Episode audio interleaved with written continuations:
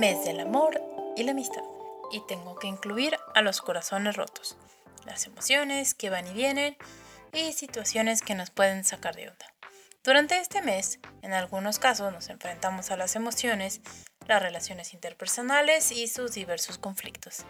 Y aquí es en donde entra un concepto que es la inteligencia emocional, que en algunas personas va a permitir reaccionar o no de tal o cual forma. Y ustedes me preguntarán, ¿qué es la inteligencia emocional y para qué sirve? Pues bien, en este episodio les platicaré sobre cuál es su función y si con esta inteligencia emocional podemos controlar las emociones. Sean bienvenidos a un nuevo episodio de ¿Te ha pasado qué? Yo soy la psicóloga Elena del Pilar, entusiasta en compartir sobre cómo funciona nuestro cerebro y claro, aprenderán un poco más de ustedes mismos. Juntos, ustedes y yo, hagamos sinapsis. Síganme en mi cuenta de Instagram de arroba sinapsis y más. Así que, comenzamos.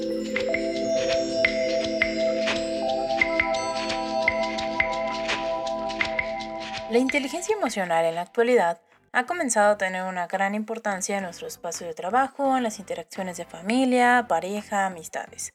Y esto porque se ha observado que el ser humano está teniendo cada vez relaciones más complejas en comparación a hace 50 o 100 años, por lo que conceptos como la inteligencia emocional nos permite conocernos mejor. Y voy a empezar con una pregunta esencial, ¿qué es la inteligencia emocional? ¿Cuáles son sus características? Pero ya saben que me gusta empezar desde el inicio. ¿Ustedes sabrían definir exactamente ¿Qué es la inteligencia? Así es. A veces podemos tener ciertos conceptos, pero tenemos que entenderlos desde el inicio. En sí, la palabra inteligencia es difícil de definir de una forma concreta, ya que su interpretación puede variar dependiendo de los elementos que se consideren. Por ejemplo, a veces podremos decir qué pasaría si lo medimos. Por lo tanto, su concepto o su constructo va a cambiar o sus condiciones. Por ejemplo, para poder decir una persona tiene cierta inteligencia, hay algo que se llama cociente intelectual o coeficiente intelectual. En México, aproximadamente o en promedio, tenemos un puntaje de 86. En el caso del concepto de coeficiente intelectual, lo va a utilizar Stern, que va a establecer que a partir de la relación entre edad mental y la edad cronológica se puede llegar a obtener este cociente intelectual. Sin embargo, también vamos a tener otro tipo de formas de medir la inteligencia como escalas. Una de ellas son las escalas Wechsler, que nos va a permitir obtener estos números mágicos o estos números sobre inteligencia. Esto también nos va a permitir identificar diversos patrones de capacidades en las personas, inclusive como un referente para el diagnóstico en algunos trastornos mentales. Y ahora, si lo vemos del significado de la palabra, lo podemos ver desde el término griego que se conoce como naos, que se traduce a ver, observar, percibir, pensar, reflexionar, saber, considerar, y si lo vemos desde una raíz griega, significa pensamiento, juicio, sentido, entendimiento, espíritu, alma, carácter. Pero si lo vemos desde el latín, como intus legere, significa leer dentro. Como ven, hasta aquí ya tenemos dos formas de ver la palabra inteligencia.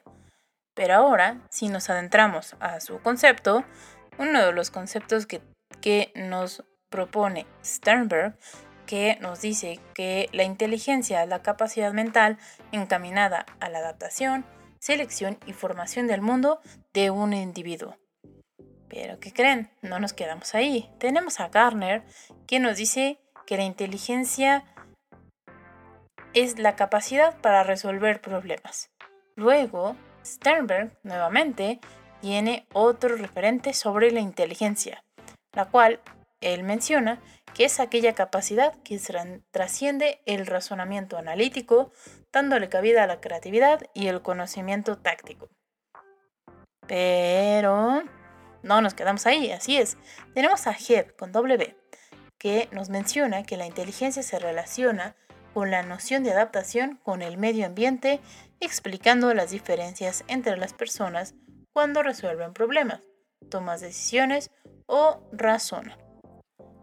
Y por último, se los prometo, tenemos a Jod Fetson, que menciona que es la facultad mental muy general que comprende la planificación, el razonamiento, resolución de problemas, abstracción, comprensión de ideas complejas, aprendizaje rápido y aprendizaje por la experiencia. Por lo tanto, podemos comprender que la inteligencia va a ser la capacidad para relacionar los conocimientos y darle la solución a determinada situación, y en el que se van a ver involucrados los procesos cognitivos en interacción con el ambiente. Como ven, la inteligencia va a interactuar con las diferentes capacidades. Una de ellas, la resolución de problemas, la creatividad, para ir por el camino a la resolución y ante ello la experiencia, independientemente si se puede o no resolver. Y aquí es cuando se comienza a profundizar en las características de la inteligencia. Y uno de ellos va a ser Gardner en 1983, que en su obra publicada eh, con, con el título perdón, de Estructura de la mente, va a definir una serie de categorías o una serie de inteligencias, que son lingüística, lógico-matemática, espacial, cinético corporal musical, e interpersonal e intrapersonal. Posiblemente ustedes las, las conozcan con otro nombre, que es las inteligencias múltiples.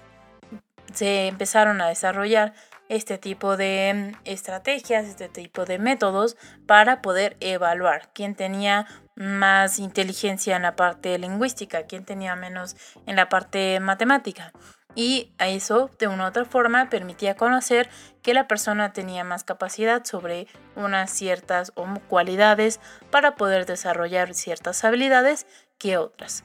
Pero aquí uno de los puntos esenciales es cómo vamos a pasar de estos conceptos de inteligencia al concepto de inteligencia emocional.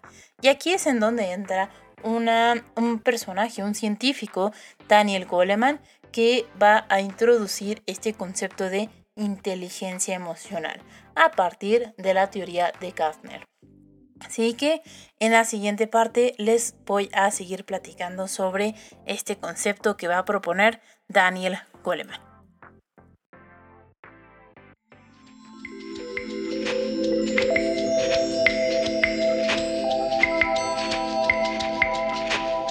Daniel Goleman va a ser uno de los que propone estas teorías de o esta teoría de la inteligencia emocional. Si bien Daniel Goleman no es uno de los primeros que aborda el tema de la inteligencia emocional, pero sí será relevante para su definición dentro de los conceptos contemporáneos de la inteligencia emocional. Usualmente se llega a utilizar más dentro de los campos de la superación personal o dentro de los campos de, o más bien a nivel laboral.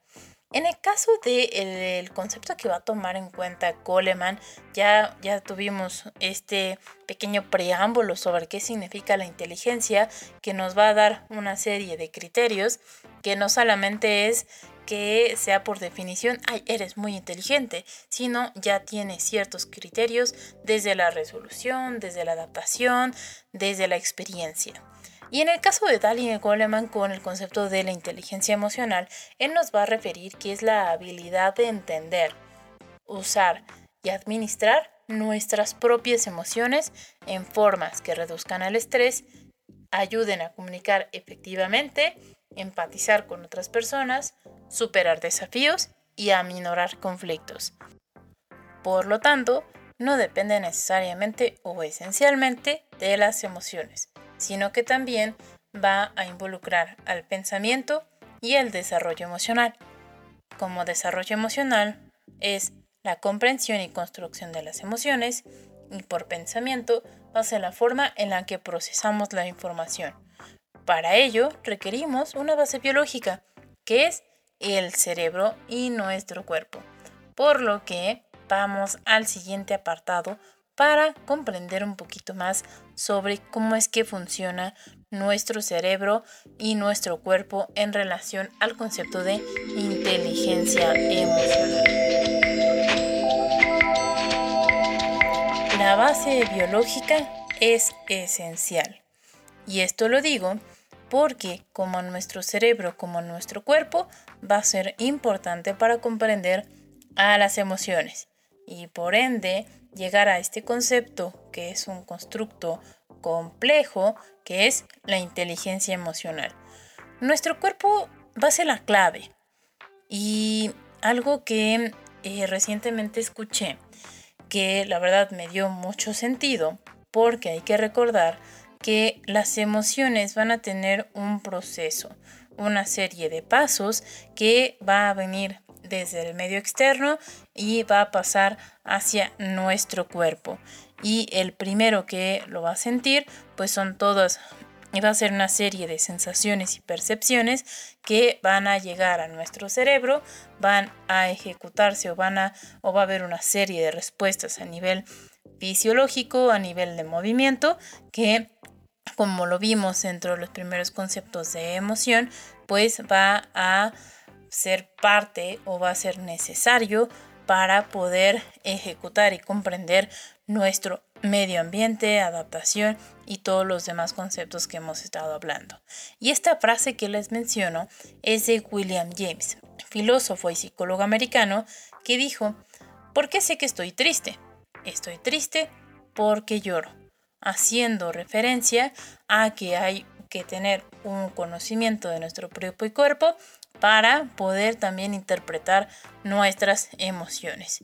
Y es aquí cuando a veces decimos, bueno, ¿cómo es que podemos desarrollar estas capacidades? Pues es preguntarnos, ¿qué sucede cuando me siento triste? ¿En dónde se siente en nuestro cuerpo? Y ahí es en donde vamos a empezar a tener claves para identificar cuáles son las características que tiene. Una vez que tenemos esta comprensión de dónde se encuentra la tristeza en nuestro cuerpo, pasamos como proceso a una serie de estructuras que van a formar el sistema límbico. Este sistema límbico va a ser uno de los especialistas en las emociones y como es que no solamente las emociones van a estar focalizadas en una sola región. En el caso del sistema límbico va a estar conformado por el cuerpo calloso que permite la interacción entre hemisferios derecho e izquierdo, el tálamo es una especie de relevo, hipocampo relacionado a la memoria y el aprendizaje, el hipocampo, el hipotálamo, perdón, el giro cingulado, la amígdala. Estas estructuras y su interacción serán la base de las emociones del funcionamiento cerebral de las emociones. Y una de ellas es la amígdala. Esta va a ser una de las estructuras más importantes para más que nada comprender cómo funcionan las emociones. En el caso de esta amígdala o la amígdala, va a ser una de estas estructuras que se va a activar con mayor rapidez y va a tener un alto componente o de relación con la supervivencia, ya que generalmente se asocia con el enojo o con el miedo. Ahora, cuando nosotros vemos activada esta región, también va a, verse activada otra que es el hipocampo. Esta estructura que tiene forma de caballito de mar, que ya la ligamos con la memoria y el aprendizaje, que le vamos a llamar una memoria emocional, que va a almacenar como a recuperar información de eventos, ya sean positivos o negativos, que si nos encontramos nuevamente con una serie de situaciones, principalmente a nivel negativo, por ejemplo, el, algunos les causará miedo el sonido de la alerta sísmica o el sonido de simplemente la, ah, estos sonidos que luego llegan a poner para probar las bocinas, ¿no? Y empieza una reacción sobre este, este estímulo y el recuerdo viene de forma automática. Cuando nosotros hablamos de que hay un proceso, también tenemos que incluir a las estructuras que van a estar regulando estas emociones. Y aquí es donde nos vamos a adentrar al lóbulo frontal, que va a ser un modulador, digamos que va a ser un modulador de estas propuestas que nos va a dar la amígdala que va a decir, espera, calma, no hay ningún, no, no, este, es un, en el caso de la alerta, posiblemente solamente están probando las bocinas, no está diciendo o no es el sonido en específico sobre una alerta. Por lo tanto, vamos a tener una serie de controles y reguladores para poder desarrollar esta inteligencia emocional y por lo tanto nos da esta razón de concepto de que se requiere de una base biológica, en este caso como modulador el óvulo frontal. Y bueno, ya estamos comprendiendo un poco más que desde el punto de vista biológico, desde los conceptos, desde la forma de medir, pues tiene un mayor trasfondo solamente el concepto de inteligencia emocional. Pero ahora sí, ¿cuáles son sus conceptos esenciales de la inteligencia emocional y cómo podemos obtener esta inteligencia emocional? Nos vamos al siguiente apartado.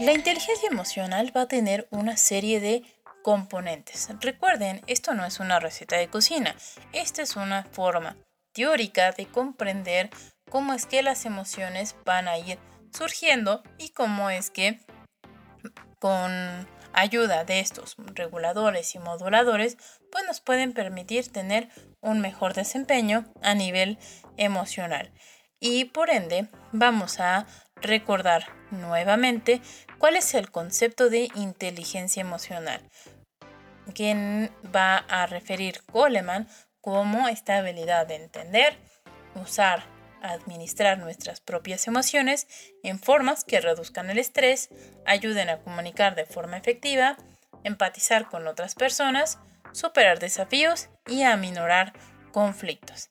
Así que sacando de este concepto, vamos a encontrar cinco elementos básicos que va a proponer Daniel Goleman, que en este caso es el primero, el autoconocimiento.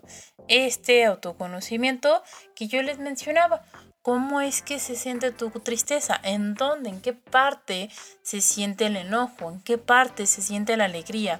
Cuando nosotros vamos primero hacia nosotros nos va a permitir comprender de mejor forma nuestras reacciones. Como segundo, la automotivación, que es la capacidad de orientar nuestros recursos atencionales, de memoria, de habilidades hacia ciertas metas. Esto es posiblemente algo difícil para algunos, ya que hay diversos distractores que pues no puedan permitir lograr este tipo de objetivos. Pero hay que ser también bastante pacientes con nosotros mismos. Y como tercero es la empatía, que va a ser una capacidad de relacionarnos y de interactuar, pero esto tiene que ver un poco más allá que solo palabras, que va a ser una capacidad de poder descifrar los gestos, las expresiones, las posturas, las miradas y que va a tener este lenguaje emocional, que así le podríamos llamar, porque cuando nosotros nos podemos poner en el lugar del otro, obviamente ya vamos a encontrar un factor de de, poder descubrir qué es lo que también la otra persona pueda estar, eh, le pueda estar pasando o pueda estar atravesando por un buen o mal momento. Luego tenemos como cuarto las habilidades sociales, que va a ser esta capacidad que vamos a ir desarrollando a lo largo del tiempo. Cuando nosotros hablamos de habilidades sociales, va a ser más que nada la capacidad de poder generar una dinámica de comportamientos que van a permitir o van a limitar nuestra capacidad para disfrutar o no de nuestras relaciones intrapersonales como interpersonales. Como quinto lugar, vamos a encontrar la capacidad de autorregulación. Como su nombre lo dice, va a ser la capacidad que vamos a desarrollar para conocernos a nosotros mismos. Ya, ya pasamos por esta autoconciencia emocional pero este autoconocimiento.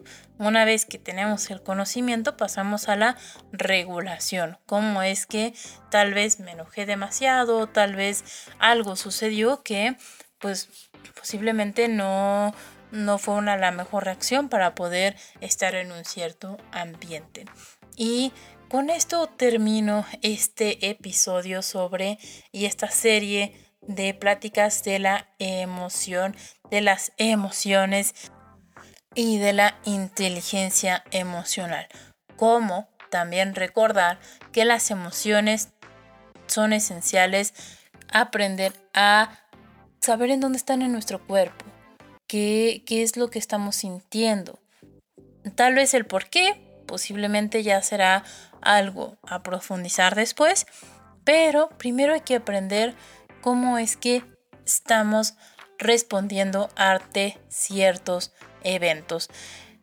Espero que este capítulo les haya gustado. Yo soy Elena del Pilar, entusiasta en compartir sobre cómo funciona nuestro cerebro y claro, aprenderán un poco más de ustedes mismos.